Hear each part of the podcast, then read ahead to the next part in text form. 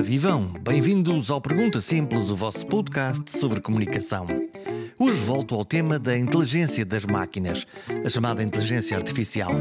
Como este é um podcast sobre comunicação, vou explorar a maneira como estamos a falar com as máquinas e principalmente como estamos a ouvir as máquinas, com os óculos da filosofia e umas lentes da moral, da boa moral aplicada ao algoritmo. Entretanto, e se gostam do Pergunta Simples, deste episódio ou de outros, juntem-se à comunidade, partilhem com os amigos, subscrevam na página perguntasimples.com, no Spotify, na Apple, na Google ou em qualquer outra das aplicações que permitem ouvir gratuitamente o programa no telemóvel. Claro que dá para ouvir na página, mas nestas aplicações a experiência é ainda melhor, quer no telemóvel, quer para ouvir no carro. E porque insisto eu no pedido de subscrição, é que com uma boa base de ouvintes é mais fácil convencer os melhores convidados a falarem para nós. Por falar nisso, somos agora 5 mil ouvintes mensais. Obrigado. E o Pergunta Simples está sempre no top 3 dos podcasts portugueses sobre o tema Ciências Sociais. Muito obrigado por isso também. Bom, vamos ao programa antes que os computadores tomem conta disto tudo. E isso ainda vai demorar algum tempo.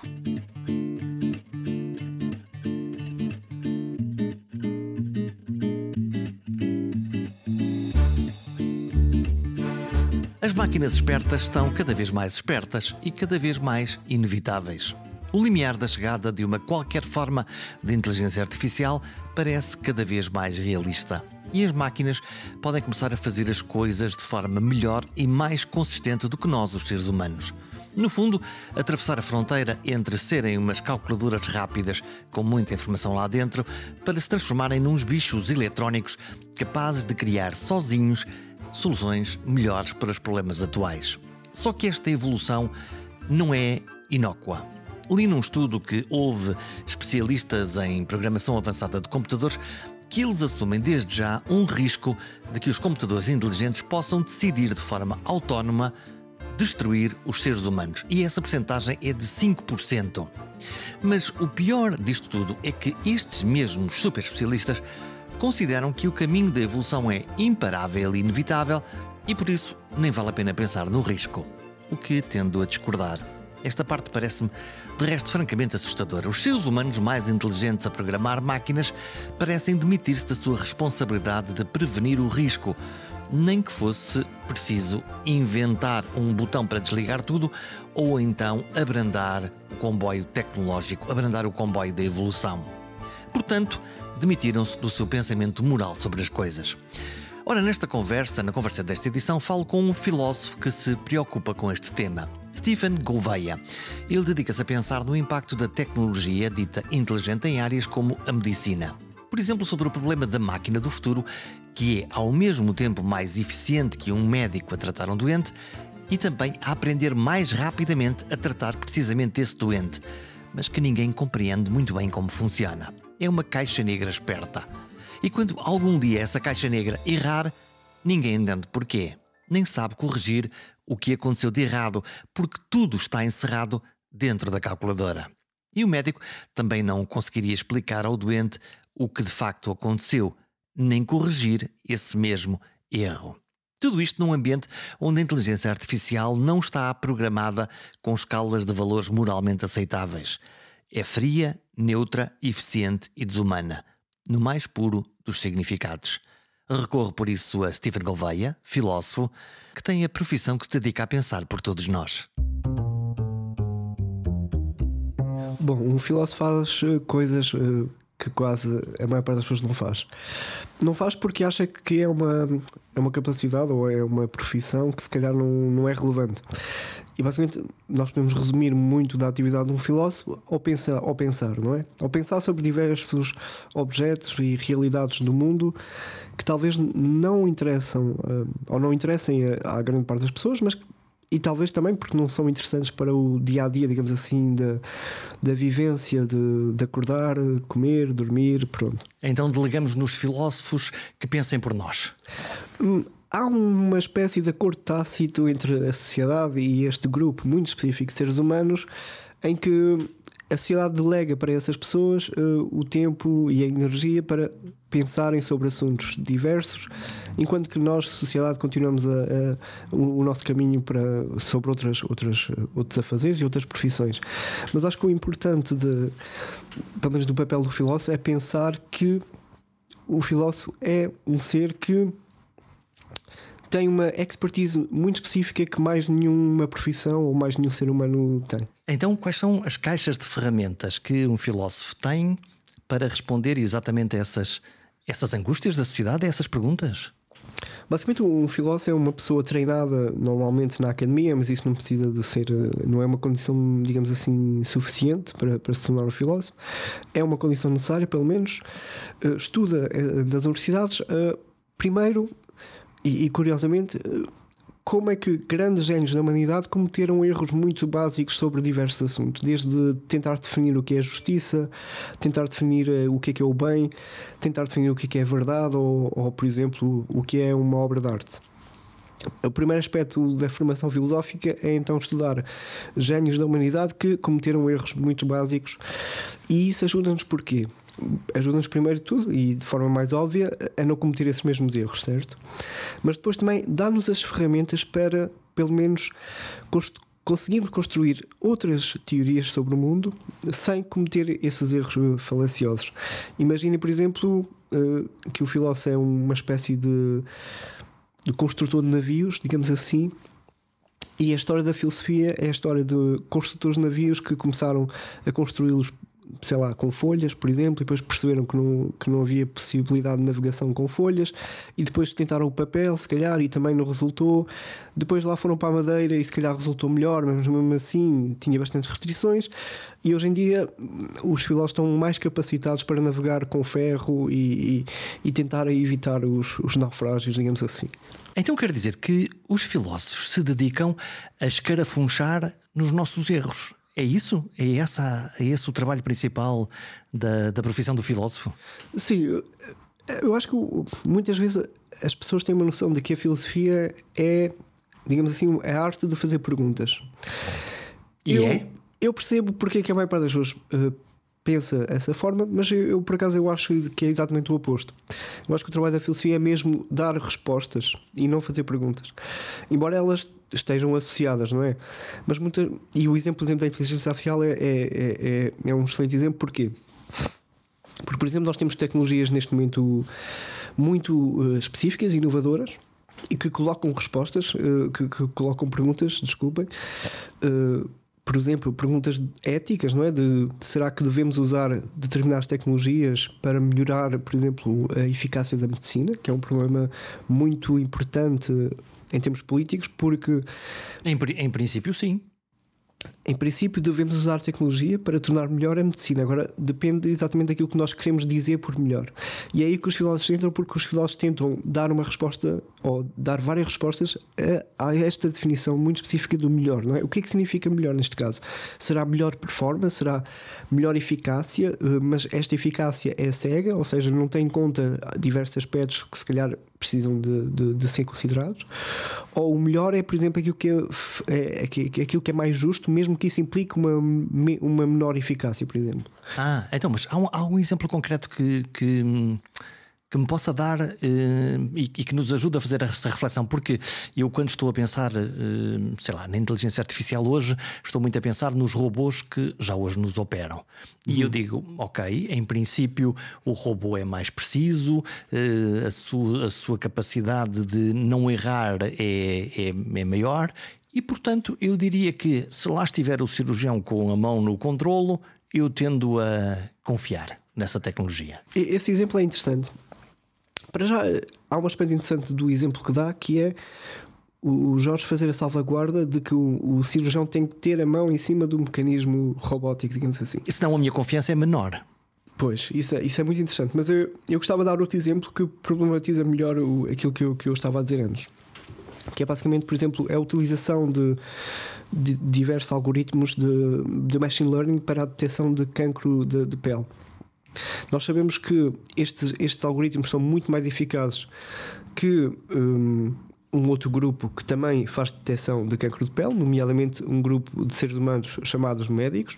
Treinados, seres humanos treinados versus máquina com, com capacidade de aprender também. Exato. E, mas quando nós temos que são mais eficazes, a referência implícita que está é a um grupo de seres humanos. Ou seja, as máquinas são mais eficazes a detectar o cancro de pele do que os seres humanos. Porque detectam micropadrões?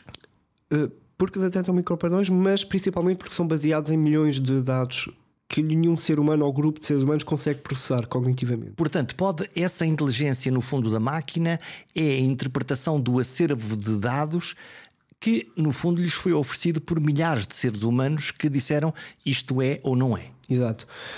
Basicamente, o, o, o algoritmo alimenta-se de dados um, de outros seres humanos espalhados por todo o mundo mas o aspecto interessante desta tecnologia é que, por exemplo, ela é muito eficaz a detectar o cancro de pele em seres humanos, eh, digamos assim, brancos, não é? De pele mais clara, mas falha bastante mais com seres humanos de pele mais escura. E aqui uh, há um problema ético muito relevante, não é? Porque para já, eh, historicamente, eh, as pessoas de, de, de, raça negra já foram discriminadas de diversas formas e temos, parece que eh, a tecnologia pode estar novamente a, causar mais um, digamos assim, um elemento de discriminação racial baseados no, elemento que não devia ter qualquer força, não é? Ética. Que devia assim, ser neutro, no fundo, não devia é? Devia ser neutro, sim, sim. Então, e como é que, perante um problema desses, imagino que o dilema ético seja usamos a tecnologia apesar de só funcionar num grupo ou, em alternativa, não usamos esta tecnologia para ninguém? Pronto, basicamente a grande discussão filosófica é essa. Neste momento há um grupo de pessoas que acha que, independentemente dela falhar em alguns casos, ela, como tem um acerto, digamos assim, muito maior esse acerto justifica, de certa forma, moralmente o, o, o, mal moral que pode causar. O bem moral é muito maior do que o mal moral que vai causar. E muitos teóricos da filosofia usam, por exemplo, a questão da guerra justa, não é? Por exemplo, numa guerra. Numa guerra. Hum, Hum, há, várias, há, várias condições, há vários princípios éticos que é preciso haver para que uma guerra seja considerada justa. Uma delas é, por exemplo, haver uma distinção entre inocentes e inocentes, não é? Pessoal armado e pessoal não armado. Hum, normalmente, um dos outros critérios é que, a nível de armas, elas devem se equiparar de certa forma. Por exemplo, um exército de paus e, e pedras versus um exército atual com tanques e aviões. Existir um equilíbrio de poderes não é um equilíbrio de poderes, mas é um, pelo menos é um equilíbrio de, de acesso tecnológico, digamos assim. E isso seria outro, outro princípio que faz com que uma guerra seja justa. Mas eu estou só a escrever isto porquê? Porque dentro da guerra justa, muitas vezes uh, há uma espécie de, de, de intuição ética que é, que é, exatamente a mesma que, que, que, eu acabei de dar para justificar a tecnologia da, da, da inteligência artificial, que é exatamente esta de que o mal moral que nós vamos causar, ou seja, a destruição de determinadas cidades, a morte de, de, de determinados seres humanos, é justificada porque há um bem maior que, se, que, que vai nascer desta destruição, digamos assim. Nós chamamos a isto em filosofia a doutrina do duplo efeito, exatamente por causa disso, porque há um duplo efeito. Nós queremos uh, libertar um país, por exemplo, da, da, da, de uma ditadura, por exemplo, podemos, uh, queremos maior liberdade ou maior justiça para determinado grupo de, de, de uma população mundial. E nesses casos podia, a guerra poderia ser justa? E neste caso, alguns filósofos argumentam que se eh, estes tais princípios que eu elenquei estiverem. Uh, digamos assim, ativos, então essa guerra é uma guerra justa, ou seja, é uma guerra ética, sim, que é quase um paradoxo, não é? Há outros filósofos que dizem que qualquer tipo de guerra, seja com que princípios éticos for, é sempre imoral. Nós chamamos este tipo de filosofia uh, a filosofia pacifista, digamos assim. E, e, o Steven está, está onde? Não sei se se quer comprometer com alguma. Uh, nós, neste momento, temos, estamos a viver uma guerra na Europa e, e, e esta guerra despoltou várias coisas em, em nós, em mim em particular. Primeiro, esta ideia de agressão, de invadir um outro país, é, um, é uma ideia que, é, que eu me pergunto, mas não tínhamos já passado desta página? Pois. Os filósofos não não conseguiram ensinar-nos que na Segunda Guerra Mundial que isto assim não vai lá? Os, os filósofos tentam. É, é muito curioso porque os filósofos há muito trabalho sobre a ética da guerra, por exemplo, mas esse trabalho não chega quase ao, digamos assim, à influência política porque é visto como um, um demasiado académico e muitas vezes um tal entrave, não é? Li uma frase, uh, algures, que dizia: a guerra é a política sem ética. Hum, interessante, interessante. Como, como uh, quase como uh, a partir daquele momento, a partir do momento da guerra, no fundo, nós já deixamos cair tudo aquilo que faz nós, seres humanos, conversar com o outro, isso tentar. Seria, uh... Sim, isso seria a intuição pacifista, não é? O, o, pacifismo é então, dentro deste problema de será que é possível haver uma guerra justa, a posição pacifista diz sempre que não em qualquer circunstância, a posição da guerra justa diz que sim, mas de, de, se determinados princípios éticos forem, forem, forem cumpridos, e depois, provavelmente, há, há um grupo de filósofos minoritário que deverá defender que a guerra pode ser justa em qualquer momento, mas eu não conheço, eu não conheço nenhum autor que, que defenda isso, porque acho que é uma posição muito radical. E se olhamos para a história, o que nós vemos eh, muitas vezes são dois tipos de guerra. Uma que é, ah, sem ser as guerras de libertação, obviamente, de, de revolta e até de guerras civis dentro dos países, mas habitualmente é um país mais forte, um interesse mais forte que tenta esmagar um mais frágil, por um lado e, por outro lado, eh, guerras de proxy, em que duas potências, eh, uma alimentando cada um dos lados, eh, está, lá está, a fornecer tecnologia para manter o ato da guerra. Sim, basicamente muitas vezes há um, há um autor, há um filósofo político muito interessante, um, Thomas Hobbes, e o Thomas Hobbes descreve que um, descreve de forma curiosa que basicamente ele diz que o ser humano um, num estado antes um, num estado pré-social que imaginem uma espécie de experiência mental em que imaginamos a humanidade antes da sociedade ter existido ele diz que a sociedade é uma sociedade da guerra de todos contra todos. Porquê? Porque não há um Estado para garantir a segurança da propriedade privada, para garantir a alimentação para toda a gente, o acesso à saúde. E então, segundo Hobbes, Hobbes escreve o Estado como a aceitação de que na natureza no estado pré-social, nós estamos todos uh, à porrada, digamos assim, entre uns com os outros, e nós combinamos uh, dar alguma da nossa liberdade total, porque o, nesse estado pré-natal, ao menos nós temos total liberdade, mas para Hobbes nós criamos o, o Estado Social, ou criamos o governo, para quê? Nós damos uh, um bocado da nossa liberdade ao governo, mas ele vai nos dar proteção, não é? Ele vai nos garantir a propriedade privada, o acesso à saúde, etc. Portanto, não é só ganhar, perdemos alguma coisa. Sim, sim, perdemos eh, a tal total liberdade, porque nós hoje em dia não podemos fazer tudo o que quisermos. Mas hum, em relação à minha posição sobre este tema, eu, eu alinho, eh, alinho-me bastante com o pacifismo, porque me parece-me uma posição óbvia, mas ela tem um, gra um grave problema que é, imaginem um país que é militarmente, digamos assim, ou filosoficamente eh, pacifista, mas que é invadido por outro país, militarmente. O que é que faz? O que é que faz, não é? O pacifista a dizer não podemos fazer nada, eles que façam o que quiserem com o nosso país. É, é não é? Com, é com quase no, um contrassenso. A nossa riqueza. É? é? estranho. Ou seja, os teóricos da guerra justa têm pelo menos este, este aspecto de dizer: não, eu acho que nós, por exemplo, em nível de defesa, nós podemos, acho que faz sentido fazer guerra defensiva e depois tentam alencar então os tais princípios éticos para que essa guerra defensiva versus ofensiva seja, seja justa no sentido do. Claro que aqui o termo justo é um bocado estranho, não é? Mas mas, hum, mas pronto, o, o, exemplo que nós demos da guerra era só um exemplo para descrever um, um, o aspecto da, da tecnologia, dos, dos algoritmos na, no cancro de, de pele. É? E já voltamos aos algoritmos e à inteligência artificial que me, que me interessa de sobremaneira. Eh, eu, eu hoje, quando estou a ouvir hum, porta-vozes de um lado e do outro, da, neste caso da guerra do, da Ucrânia e da Rússia, uh, há, há, uma parte daquilo que é inteligível, que nós conseguimos perceber o que é que está ali em conflito, o que é, qual é a sua posição. Depois, muita propaganda da guerra, muita mentira que, uhum. que lá está, e isso é óbvio. Mas parece-me que há momentos em que a linguagem das várias partes tem uma capa cultural que eu não consigo compreender bem o que é que eles querem dizer com determinadas coisas. Hum. No entanto, temos a ilusão de que estamos a perceber tudo. Certo. Pois, eh, as questões das guerras entre países eh, são questões muito complexas porque muitas vezes estamos a lidar com estamos a lidar com informações que vêm da, da comunicação social e que já são filtradas pelos próprios, não é? Pelos próprios, digamos assim, eh, responsáveis por, por, por aquele combate político. É uma forma de manipulação também da opinião pública? Sim, sim. Muitas vezes é muito difícil saber o que é, é a verdade, não é? Numa guerra. Porquê? Porque temos, eh, temos para já, por exemplo, no caso russo e no caso ucraniano, temos o caso russo a tentar influenciar uma narrativa política eh, interna, não é? Depois, e essa, a ideia é o quê? É justificar perante o seu povo o que está a acontecer. Mas depois temos também muitas vezes o oposto, não é? Porque a NATO também exerce, se calhar, demasiada força política junto, junto à, à Rússia e, de certa forma, isso pode legitimar o discurso interno, não é? Não o discurso, digamos assim, uh, correto ou justo, mas o próprio, a própria história russa não pode. Eu acho que, digamos assim, a narrativa russa só tem a força que tem e só há, um, digamos assim, uma participação interna. E isto é, é dúbio, não é? É dúbio se Putin está isolado na Rússia a coordenar tudo ou se realmente ele tem o, força, tem o apoio da, da, da, da, da, maioria não é, do povo russo. Mas vamos assumir que tem, não é?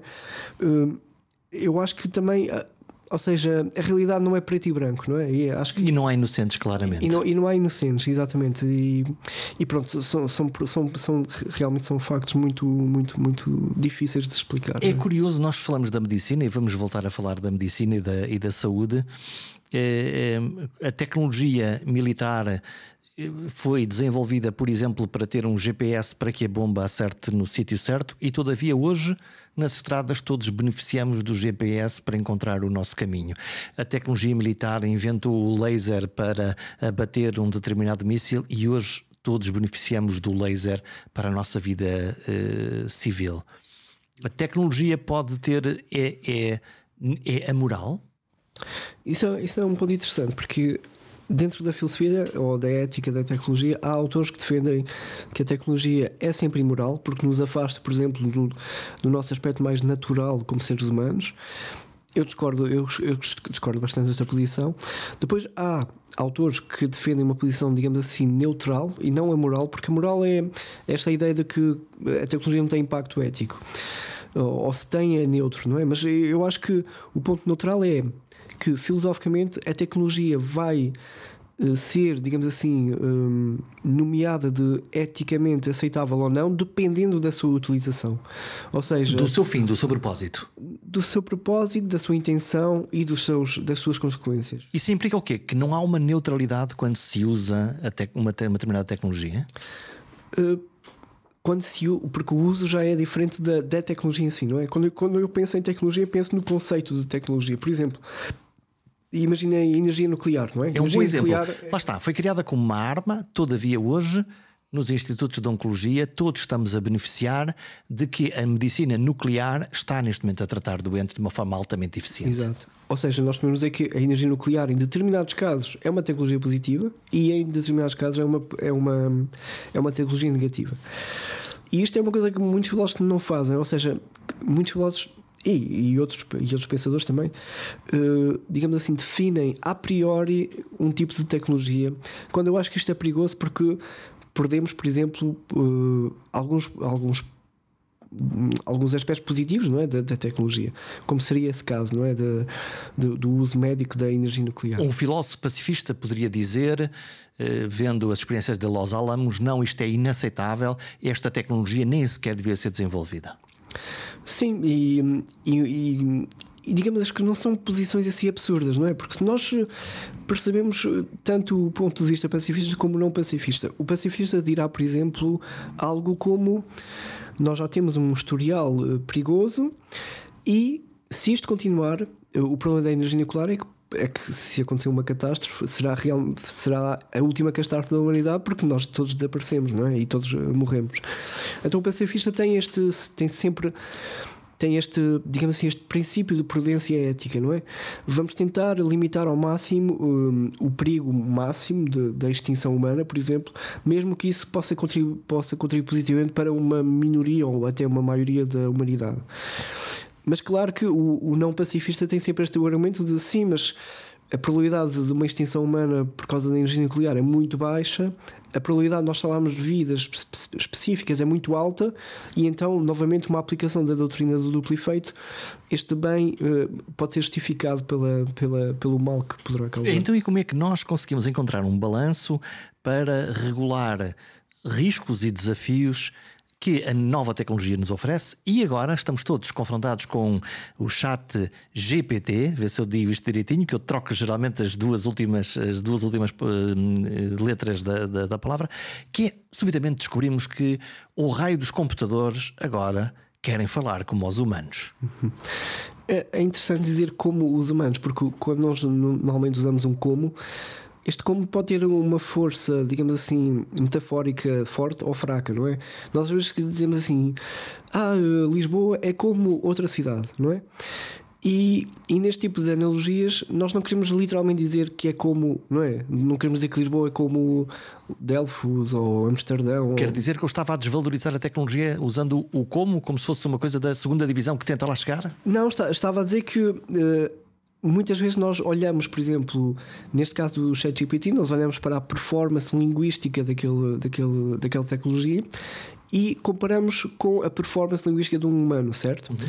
Isto há aqui um, isto já foi pensado por, por um grande filósofo e matemático, o Alan Turing, que, que, formalizou de certa forma filosoficamente este, este aspecto.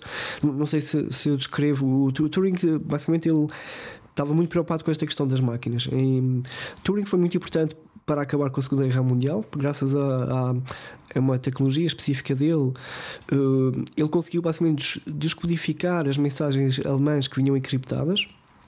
E a máquina Turing é, é, muito, é muito influente por causa disso. Mas ele também tem um papel muito interessante na filosofia, nomeadamente na filosofia da mente, por causa da discussão dele em relação àquilo que nós podemos dizer. Uh, aquilo que nós podemos atribuir, digamos assim, o adjetivo de inteligente. Porque nós normalmente atribuímos isso aos seres humanos. E claro, nós somos muito elogiosos não é? de nós mesmos. É? Nós somos tão nós inteligentes, somos nós somos o animal mais inteligente da Terra.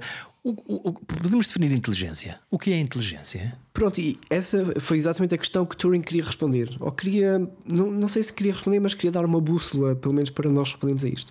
E então ele criou um, um, um teste, que é o conhecido teste de Turing, onde ele basicamente diz assim: vamos sentar a pessoa A e a pessoa B, e a pessoa A vai estar a comunicar através de um computador com alguma coisa. Agora a pessoa não sabe se essa coisa é um ser humano ou se é um computador. Interessante. A pessoa não, não consegue ver, não consegue visualizar isso. E então a pessoa, digamos assim, pode escrever Olá, como estás? E depois recebe uma resposta. E o que acontece com o ChatGPT, por exemplo, é que essa resposta normalmente vai ser coerente com a, com a pergunta, com o conteúdo semântico, digamos assim, da, dessa, dessa pergunta. E a intuição do Turing é no momento em que a pessoa que está a fazer o teste não consegue distinguir ao fim de algum tempo se é um ser humano ou se é um computador, então aquele sistema passou o teste de Turing. Passou, digamos assim, o nível de habilidade mínimo para ser considerado um sistema inteligente. Porque nós somos. Uh altamente perspicazes, mais uma vez autoelogioso, a encontrar incongruências na linguagem, na forma, na palavra, na, na maneira como foi construída uma determinada coisa. Sim, de certa forma, sim, sim, sim. Mas o, o, o curioso é que se, se reparar, eh, se pensarem, por exemplo, no tipo de discurso que vocês têm, vocês seres humanos normais, o, problema do, do ChatGPT, às vezes, eh, ou de, de, desses, desses programas linguísticos, é que eles são demasiados perfeitos, muitas vezes. não é? é? Os termos linguísticos que eles usam são demasiado uh, bons, digamos assim. O ser humano comete sempre falhas, uh, digamos assim, escritas ou, ou, orais. Ou fazem uma. Ou, ou colocam uma vírgula bem ou mal, não é? Um, pronto. O ponto é: o ser humano uh, não fala perfeitamente ou não, descreve, não escreve perfeitamente no diálogo. Mas depois o, o, outro ponto interessante é que há outro filósofo que veio criticar esta experiência, digamos assim, do, do Turing. É um filósofo americano chamado John Searle da, da Universidade de Berkeley, e ele vem nos dar outra experiência mental para mostrar porque é que, embora pareça que aquele sistema que passa o teste Turing é inteligente, é muito, é muito difícil nós concluirmos que de facto ele é realmente inteligente. Uma coisa é parecer como inteligente, como no sentido metafórico ou analógico, não é? Outra coisa é ser efetivamente inteligente. E o John Searle basicamente descreve uma experiência mental chamada o quarto chinês, o quarto chinês é basicamente, imaginem, uma pessoa está fechada num quarto e depois temos uma pessoa que está fora. E essa pessoa escreve uh, ou tem uma mensagem em chinês, ele sabe chinês a pessoa de fora e manda pela janela uma pergunta em chinês. Agora, a pessoa que está dentro desse quarto não sabe chinês, não, nunca uh, privou com chinês, só sabe inglês, mas curiosamente ele tem um manual ou tem um, digamos assim, um tradutor que lhe permite traduzir símbolos chineses para inglês. Então a pessoa recebe a mensagem de, de, de fora, eles não têm contacto um com o outro, novamente. A pessoa recebe, não sabe chinês, mas vai ao livro, traduz para inglês, percebe que a pergunta é como estás hoje, e depois tem outro manual que traduz de inglês para chinês. Ele vai ver uh, estou bem, obrigado, e responde em chinês, não é? Apesar de ele não saber chinês, como ele fez a tradução dentro do quarto, ele responde estou bem, obrigado, envia a mensagem para fora e a pessoa que está fora e recebe a mensagem recebe uma resposta coerente em chinês à pergunta que ele enviou para dentro. Agora, a questão do John Searle, a questão que o John Searle coloca aqui é é muito absurdo, apesar de haver uma performance linguística positiva, não é? Nós concluímos que aquela pessoa dentro do quarto sabe chinês. Pronto. E isto seria um contra-exemplo ao, ao, ao, teste de Turing. Eh, e, e, e, não aquilo que nos acontece regularmente quando nós tentamos fazer uma tradução utilizando o Google Translator, de uma forma mais. que normalmente aparecem lá com, com uns gatos, com umas, com, umas, com umas coisas que são incongruentes e que não fazem sentido naquela língua. Todavia, outras ferramentas já mais avançadas, o DeepL profissional, por exemplo, esse sim não só vai afinando, como nos dá várias sugestões, mas implica que saibamos qualquer coisa da língua que estamos a falar, que é para afinar essa tradução. Exato, exato, exato. Alguns filósofos acham que é, é, absurdo falar de inteligência nesse sentido, não é? Porque inteligência é um, digamos assim, é um mecanismo mental que é desenvolvido biologicamente. E à partida, esses computadores não têm uma, digamos assim, não são baseados numa biologia orgânica, não se desenvolveram ao longo do tempo, não desenvolveram determinados aspectos que, que é preciso. Quer dizer que o, o nosso cérebro, se eh, a nossa inteligência baseia-se no cérebro, mas que ele está a recriar e a modelar da maneira que nós estamos a aprender e a, e a criar nós próprios uma ideia do nosso próprio cérebro? O, o ponto interessante de, de, dessa descrição é que nós hoje em dia não sabemos perfeitamente como é que o cérebro, por exemplo, cria a linguagem ou como é que domina a linguagem. São, são conhecimentos que nós ainda estamos a desenvolver. É uma caixa negra. De certa forma, é uma caixa negra que nós podemos, uh, aos poucos, uh, principalmente quando desenvolvemos tecnologia adequada, nós neste momento temos uma, digamos assim, uma restrição metodológica porque temos tecnologia boa, mas essa tecnologia é muito insuficiente para lidar com a complexidade do cérebro humano. Mas não é tão uh, black box, não é tão negra como um sistema de, de, de, deep learning, por exemplo. Um sistema de deep learning é absolutamente negro no sentido em que não é possível percebermos como é que aquele sistema uh, tecnológico consegue associar determinados inputs a determinados outputs. E isso é, é problemático porque exatamente por causa do, do, do uso ético desta tecnologia podemos voltar agora. Nós fizemos aqui um grande loop, mas vamos voltar então à, à questão da medicina e da, inteligência artificial, da inteligência artificial na medicina. E o problema, muitas vezes, de, de, do uso desses instrumentos eh, é que, embora eles sejam muito eficazes, quando há um erro, quando há um problema, o ser humano, o médico, o engenheiro, não consegue uh, entrar dentro da caixa negra e perceber qual foi o problema, porque se deveu uh, esse problema ou como é que o conjunto de dados foi associado um com o outro. E isto é problemático porquê? Porque muitas vezes as explicações médicas não é, são baseadas em explicações mecanicistas, não é? De associar determinados inputs a outputs. Mas nós não temos essa. Um, possibilidade de retirar uh, conhecimento desse sistema, uh, desse sistema, digamos assim, tecnológico. E o que é que pode acontecer? Né? O que pode acontecer basicamente é, é ficarmos uh, no vazio, não é? Ficarmos sem uh, podermos corrigir, por exemplo, um, um, determinado algoritmo. E claro, o, o grande problema, pelo menos do, do, ponto de vista ético, e aquilo que eu vou trabalhar nos próximos seis anos, é como é que nós podemos uh, usar a tecnologia sem que ela ponha em causa aquilo que nós chamamos o princípio da confiança entre médicos profissionais e pacientes. Porquê? Porque este princípio é baseado na ideia de que o médico ou o profissional de saúde está no controle total, não é? Da, da, da, da prática médica, tanto do, do diagnóstico como da utilização da, da, tecnologia. E sempre que um paciente tem alguma questão, o médico tem o poder, digamos assim, epistémico, não é? Ele tem o poder, eh, em termos de conhecimento, de explicar ao paciente porque é que determinado teste foi proposto ou porque é que determinado tratamento é proposto.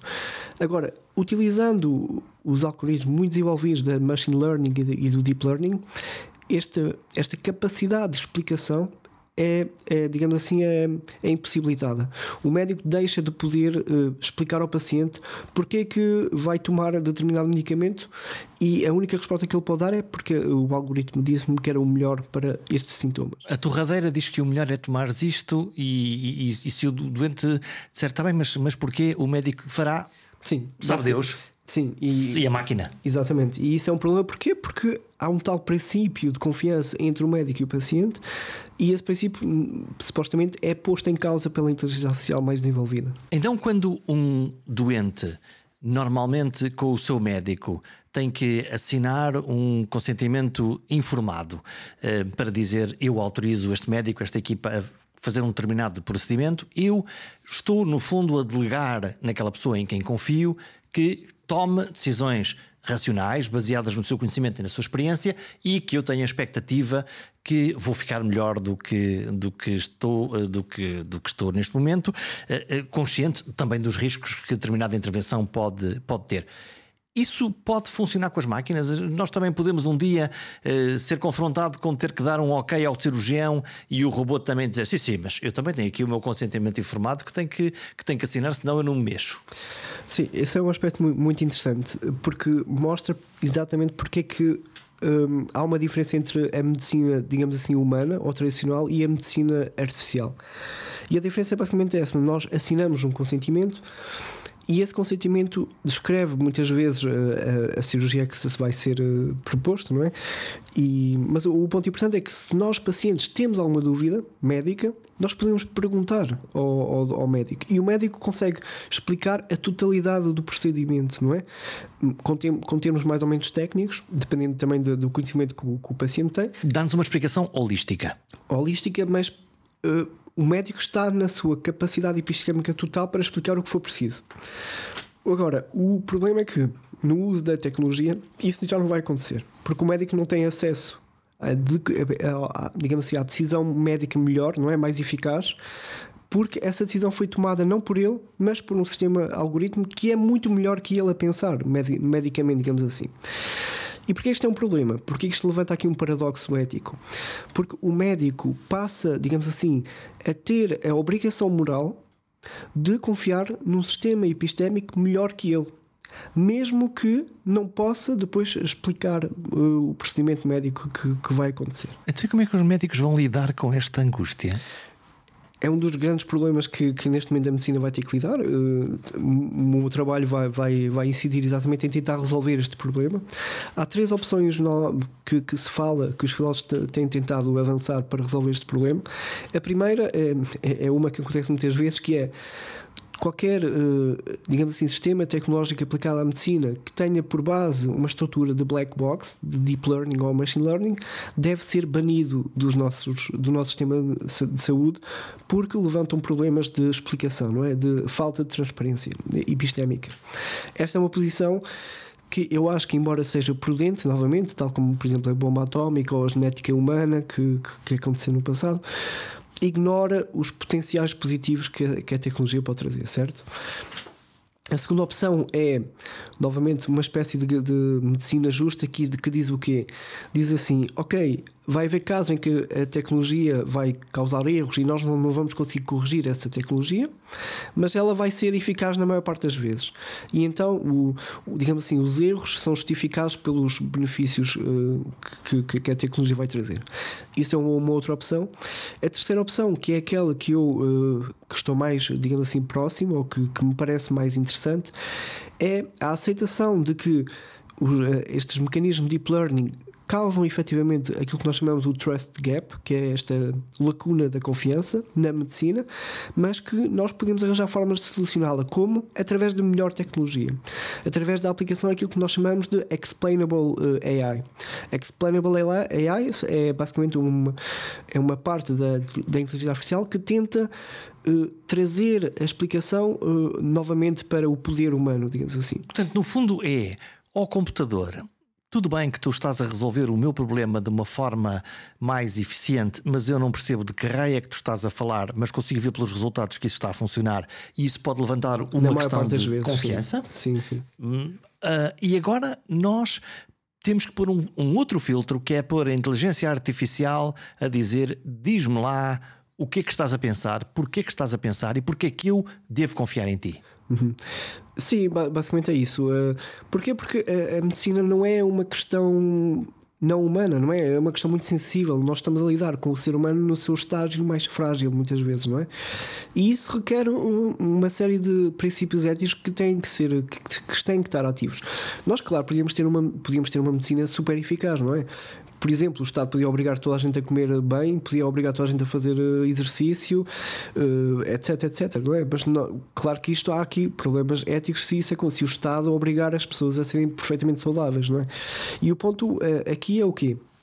É que sim, nós queremos uma medicina melhor, mais eficaz, que faz menos erros, mas também queremos uma medicina que tenha em atenção princípios éticos, por exemplo, do direito à explicação, não é? Um paciente tem que ter o direito a, a perceber o que é que vai acontecer consigo com o seu corpo não é? e com, com, com o seu estado de saúde. Ter uma consciência? Sim, pelo menos ter uma consciência médica uh, potencial, não é? Porque nós muitas vezes. Uh, lá está, a grande diferença entre a medicina humana e a medicina uh, AI, não é? É esta: é que o paciente, mesmo que e isto acho, acho que toda a gente se reconhece nesta situação. Nós muitas vezes vamos ao médico, nós não estamos em medicina, nós não sabemos a mínima ideia do que é que é o nosso médico nos está a dizer. E delegamos nele. Mas delegamos nele e temos sempre potencialmente uh, esta estrutura de, se quisermos realmente saber, o nosso médico vai nos explicar. E detalhe. alternativamente temos aquela coisa que é então vou pedir uma segunda opinião sobre esse tema, porque lá está, porque a minha confiança não está. Eh, eu tenho uma dúvida sobre. E então vou à procura de outra pessoa. Mas nesse para... aspecto há a possibilidade de haver um debate médico, não é? Há a possibilidade de haver um debate.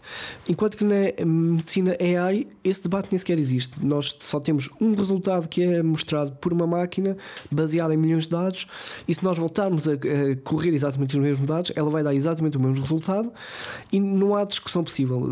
imaginem o médico a que usa o, um algoritmo e o médico B que usa o mesmo algoritmo, nós podemos pedir uma segunda opinião, digamos assim, ao, ao médico B, depois temos que pedir ao médico A, o resultado vai ser o mesmo. E, e se nós questionarmos ao médico, mas porquê que esta cirurgia é melhor do que outra cirurgia, ele vai dizer: uh, não, não, não consigo, eu não tenho, digamos assim, conhecimento. Não é que não tenho conhecimento médico, ele tem conhecimento médico, mas ele não tem conhecimento para justificar porque é que aquela, aquele algoritmo está a dar aquele resultado final. Aí está. É um bocadinho é quase a, sensação de que um, aliás, bem retratada num filme cómico português, quando uh, uh, se apresenta a telefonia num filme e o que é isto? É uma torneira que deita música, é quase não sei o que é que está a acontecer aqui dentro, só consigo perceber o seu efeito e não, no caso da medicina, obviamente, é mais, obviamente mais problemático. Faz-me lembrar agora numa, há um um livro que escreve, eh, quero citar com, com rigor, Homo Ignarus, Ética Racional para um Mundo Irracional, eh, e que hum, discute um bocadinho eh, no fundo, a nossa ignorância sobre os, sobre os sistemas e, que, e, e sobre a nossa vida coletiva, a nossa democracia. Conhece alguém que, que leia o rei dos programas todos eleitorais e que fica a pensar três meses antes de tomar a decisão de pôr a cruzinha e decidir este candidato ou aquele? Não conheço, mas gostava de conhecer, não é? Porque seria um sinal de que teríamos realmente uma democracia saudável e que funciona, não é? Porque eu investigo, ou, ou, eu não investigo diretamente, porque o fenómeno da ignorância política é um fenómeno empírico que é estudado por uh, cientistas políticos uh, e psicólogos uh, morais e assim. Mas dedicou-se a fazer um conjunto de entrevistas para tentar perceber porque é que nós, supostamente numa democracia, estamos a abdicar do poder de pensar o futuro e de responder racionalmente à, à, à, escolha. Parece que o fazemos quase por olha, voto neste porque sim. Sim, e, e isso parece anedótico, não é? Mas eh, como eu estava a dizer, muito da investigação empírica que, que eu tenho lido aponta exatamente para isso. Que a maior parte das pessoas no momento eleitoral quando vota, uh, vota não por aspectos racionais e políticos, mas vota por aspectos completamente irracionais e apolíticos ou não políticos. Por exemplo, nós sabemos que nos Estados Unidos, um dos fatores uh, mais fortes para o voto é, por exemplo, o animal de estimação de um determinado candidato. O cão ou o gato? O cão ou o gato. Sim. Então não é, é opção dos... política, não é decidir se quero ter um sistema mais social um sistema mais liberal, uh, se tenho uma reflexão sobre os, sobre os migrantes, sim ou não, não é por aí? Não, não, não. A maior parte das pessoas, há um grupo minoritário de, de, da população que realmente uh, tenta informar-se e é informado o, o máximo que consegue, mas nós sabemos que a maior parte das pessoas pessoas. Há, três tipos de pessoas normalmente. Há uma tal minoria que se informa, há uma minoria que é muito irracional, é muito irracional, ou seja, imagina, por exemplo, um benfiquista ferrenho e qualquer tipo de ato que acontece num jogo de futebol, eh, por exemplo, o árbitro assinala um penalti óbvio contra o Benfica, mas eh, ele nega essa realidade, nega o facto. É um crente é um crente, mas um crente cego, digamos assim. Não há evidência que o convença de, contra a sua narrativa. Mas depois também temos um conjunto de pessoas que talvez seja até uma maioria significativa, que são pessoas que simplesmente não querem saber. Nem são uh, muito uh, racionais, nem tentam justificar o seu voto, mas também são pessoas que não querem uh, ter uma, ativa, uma, digamos assim, uma participação política ativa. É, acham uma canseira? Acham uma canseira ou provavelmente são pessoas que percebem que o voto é apenas um dos mecanismos políticos que os representa e, por sinal, é, é talvez aquele que menos uh, que, que, que, representa de forma menos uh, eficaz. Então, assim. E pode haver aqui a sensação de hum, vou votar ou não vou votar, afinal o meu voto conta pouco? Sim, uh, aquilo que nós sabemos é que muitas pessoas acabam por ou uh, votarem de forma absolutamente irracional, ou então nem sequer uh, engajarem no processo político, porque uh, percebem racionalmente, e nós chamamos a isto em economia ou em economia comportamental, chamamos este fenómeno de ignorância racional. Isto é o quê? Percebem que o custo-benefício de se tornarmos um leitor competente, isto é, de lermos os programas políticos que estão ao dispor, de lermos a lei eleitoral, de ler a Constituição da República para fazermos de facto um voto informado, digamos assim, há demasiado gasto energético, seja ele de tempo, de, até financeiro, mas principalmente energético, não é? De, que as pessoas têm que realmente sentar-se, ler, ouvir e muitas vezes o mais difícil é ler opiniões contrárias, não é? Porque é impossível nós informarmos sem esta dialética de ouvirmos os argumentos contra aquilo que nós acreditamos, não é? E depois ter, que pensar sobre aquilo e depois finalmente ter que tomar uma decisão e achar que ela é coerente. Exato, e depois finalmente há aqui dois aspectos. O, o primeiro aspecto então é que a maior parte das pessoas percebe racionalmente que este exercício, digamos assim, é demasiado custoso para aquilo que vai, vai haver como consequência, que é ter apenas um voto, não é? Porque depois a pessoa compara com os vizinhos e sabe que os vizinhos passaram, digamos assim, o dia todo na tasca sem, sem fazer nada, a beber um bom vinho, e se calhar eles é que têm juízo porque eles no fim vão ter exatamente o mesmo poder. E o voto, voto vale a mesma coisa, não é? O voto que, que a pessoa que passou, digamos assim, meses a preparar-se para, para, para se tornar competente. Então, a pergunta que se me ocorre agora é: então, quando nós estamos a dizer às pessoas para irem votar e elas, na realidade, não estão para ter o trabalho de pensar e ter um voto consciente. Eu eh, começo agora a compreender que há umas pessoas que se abstêm, se calhar, escolhendo o melhor caminho, que é eu, eu, eu não sei, então sou radical e nem sequer lá, lá vou votar. Ou não faz sentido isto?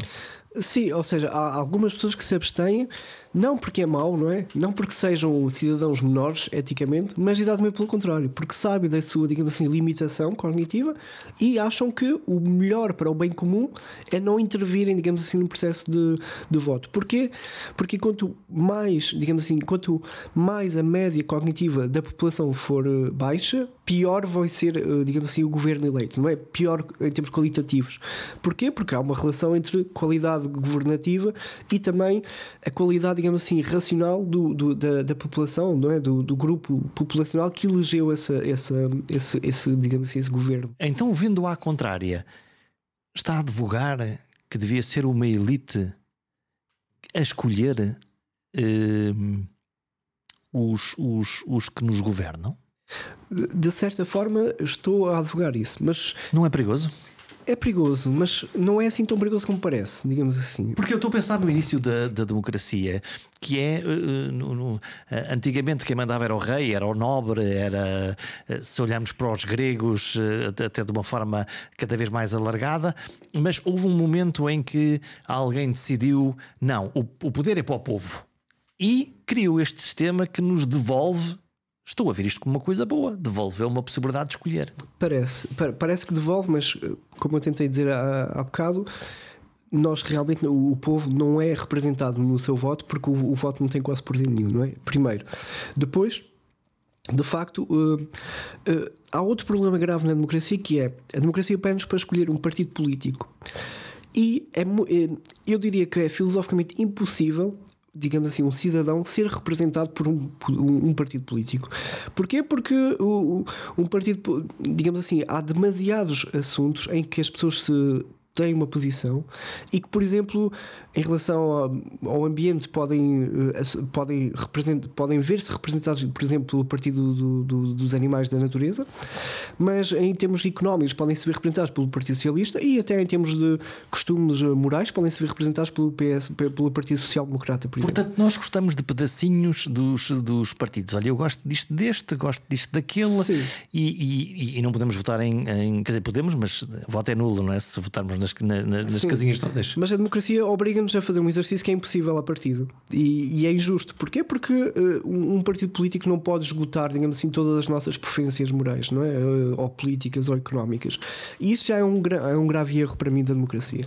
O facto de, por exemplo, não permitir o voto plural seria uma, uma opção para mim eh, a, democracia passar a ter a possibilidade de um, de um votante poder votar numa eleição no partido do, no PAN, no PS e no PSD, por exemplo.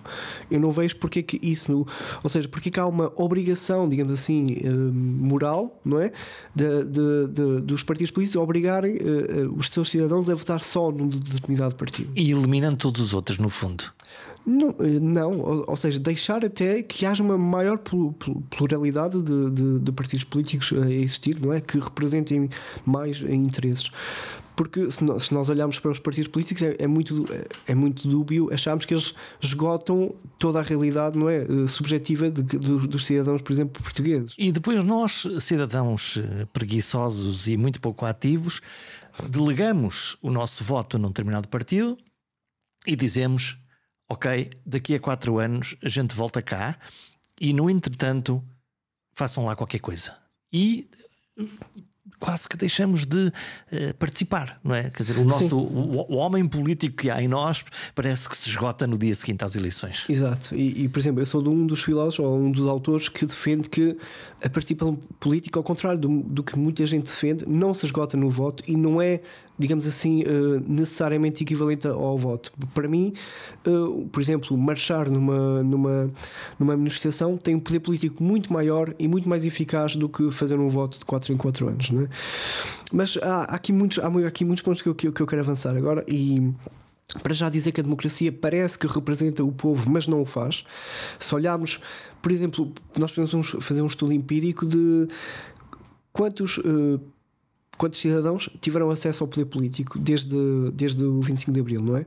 E se nós olharmos para isso, nós podemos calcular até uh, que é uma percentagem mínima da, da população portuguesa. Além disso, podemos também uh, ver e estudar que há um tipo, digamos assim, de população eh, minoritária que tem acesso ao poder político e que todo o resto da população não tem. Ou seja, a democracia parece representativa, parece delegar ao povo essa força, mas não o faz. E não o faz porquê? E aqui eu quero voltar à, à democracia da, da Grécia Antiga. Porquê? Porque a maior parte das pessoas não sabe isto, sabe que a democracia antiga era por voto direto, não é? Chamada democracia direta, mas não sabe que era uma democracia não eleitoral. Porquê? Porque uh, as eleições foram criadas na altura por uh, o poder político exatamente para restringir o acesso político ao povo. Porque antes das eleições, numa democracia, nós tínhamos o quê? Tínhamos a escolha à sorte. Tínhamos um, um sorteio? Um sorteio. O sorteio tipo bolinhas. Tipo e agora saiu... com favas. Com favas. Com favas. Ou seja, claro que na antiga Grécia havia o problema de, do poder político também estar muito restringido a, a determinados uh, estatutos. De, pronto. Um, socioculturais, normalmente, não é? Mas uh, o ponto era que nós vamos escolher, nós vamos representar efetivamente o povo como não vamos fazer com que haja uma votação, mas vamos fazer com que isso seja aleatório, porque para retirar os constrangimentos não é, de, de, de digamos assim, de deturpar o poder político, não é? Porquê? Porque quando há eleições, o que é que há? Há influência política, há, há jogos de poder, há jogos entre Estado e empresas. E portanto, um sorteio garantia a neutralidade no processo. Exatamente, exatamente. A função do, do, do Estado é exatamente por saber, do sorteio, desculpem, por saber que o ser humano tem sempre uma tendência, digamos assim, maquiavélica de usar o poder para o seu próprio proveito, os gregos antigos desenvolveram esta ideia de que vamos uh, fazer uma lotaria, porque é a melhor forma de evitar. E isto tem uma atualidade perversa, porquê? Porque, por exemplo, nós olhamos para a democracia supostamente mais forte da, da, da atualidade do mundo uh, contemporâneo, que é os Estados Unidos da América, e há um dado. Há um dado muito curioso que consegue predizer quem, é, quem vai ser o vencedor numa eleição presidencial, por exemplo. E esse dado é o dinheiro. É a quantidade de dinheiro que um determinado partido consegue angariar através das campanhas de doações. Há uma, uma proporcionalidade. Há uma correlação uh, obscena entre o número, eh, em termos monetários, de doações que o Partido Democrático ou o Partido Republicano recebe versus o resultado depois eleitoral. Portanto, os eleitores podem sentir-se claramente frustrados quando, mesmo antes de votar, já há um sistema muito binário e básico que consegue adivinhar qual é a perspectiva final da, da, da eleição. Sim, eh, sim, e é aquilo que eu proponho. O Jorge estava a dizer antes que poderia ser uma solução muito elitista, não é? O facto de eu, por exemplo, defender que talvez uh, os cidadãos mais informados de, devam ter um maior poder político, que é, que é mais ou menos o que eu defendo. Mas se repararem, a democracia atual já, já, já, o faz, já faz isso, não é? Olha, por exemplo. O poder político neste momento é uma elite, de facto. O poder político neste momento já limita, hum, digamos assim, o, o, acesso ao poder político através de, de, de argumentos que eu uso para uh, defender que, se calhar, uh, os, os, cidadãos mais informados deveriam ter mais, político, mais poder político do que os outros. Como? Pensem na restrição de idade, não é? A restrição de idade é, é exatamente justificada pela ideia de que um cidadão de 18 anos ou de abaixo de 18 anos não tem ainda, uh, digamos assim, a maturidade uh, intelectual ou não tem ainda conhecimento suficiente para tomar uma posição ou, ou exercer um, um, poder político tão sério e importante. E o meu ponto é que esta intuição da democracia, digamos assim, tradicional está correta, mas falha em achar que é a idade que, que é um fator relevante neste processo.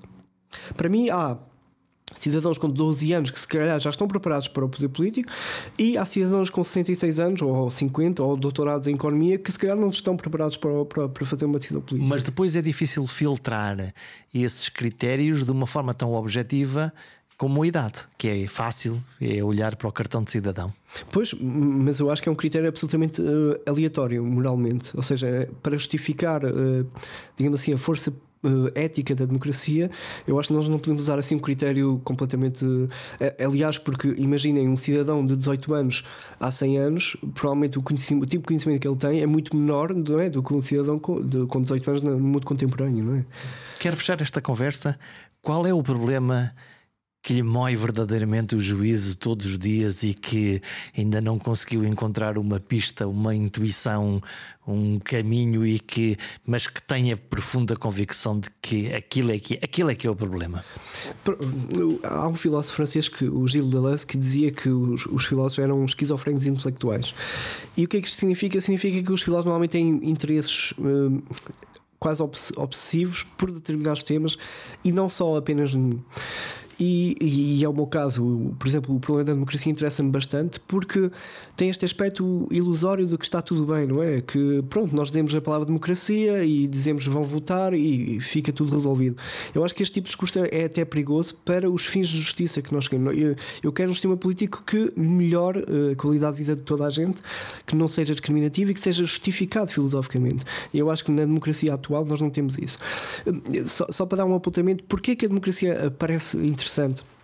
ou parece até uh, racional, porque aquilo que eu defendo é que a democracia atual é irracional, baseada nestes conhecimentos empíricos que nós temos, que a maior parte das pessoas não tem conhecimento suficiente para fazer um voto, é que quando os pais, os, os pais fundadores da democracia, o, o, George Washington, o Benjamin Franklin, quando eles pensaram democracia, eles achavam, achavam o, o seguinte: achavam que Primeiro, que o fenómeno da ignorância política era, um, era real, era factual, mas que a democracia iria resolvê-lo porquê? Porque imaginem que dentro de uma população uh, de 100 pessoas, que esgota, digamos assim, a sociedade portuguesa, por exemplo, há 80 pessoas que são ignorantes, que é o que mais ou menos os dados empíricos nos mostram.